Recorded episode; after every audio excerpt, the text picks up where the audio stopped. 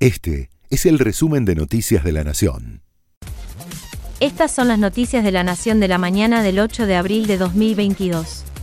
El embajador en Israel, Sergio Uribarri, renunció a su cargo tras ser condenado a ocho años de prisión por corrupción.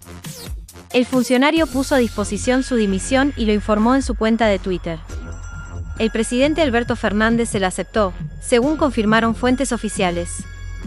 El exgobernador de Entre Ríos usó las redes también para criticar el fallo, que se conoció ayer, y que considera que Uribarri desvió fondos públicos en su beneficio. El diputado Máximo Kirchner le pidió al gobierno tomar más medidas por los sectores vulnerables y terminar con las discusiones internas.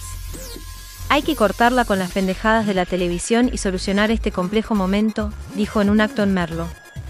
¿Cómo puede ser que no entiendan que está faltando la comida en la mesa de los argentinos y argentinas? Hay que ser más generosos, hay que dejar de quejarse por si cortan una calle, insistió. Frenarán las exportaciones de carne de los frigoríficos que no cumplan acuerdos de precios.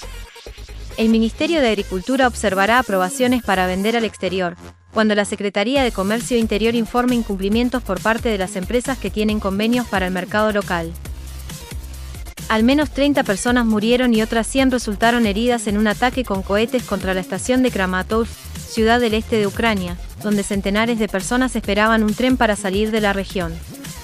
Fue un ataque deliberado, afirmaron autoridades ucranianas, mientras el Ministerio de Defensa ruso desmintió ser el responsable del hecho. Con un cabezazo de Leonel Miranda, Racing le ganó al River uruguayo, en tiempo de descuento, como parte del inicio de la Copa Sudamericana.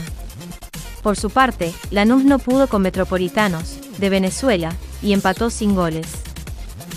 Este fue el resumen de Noticias de la Nación.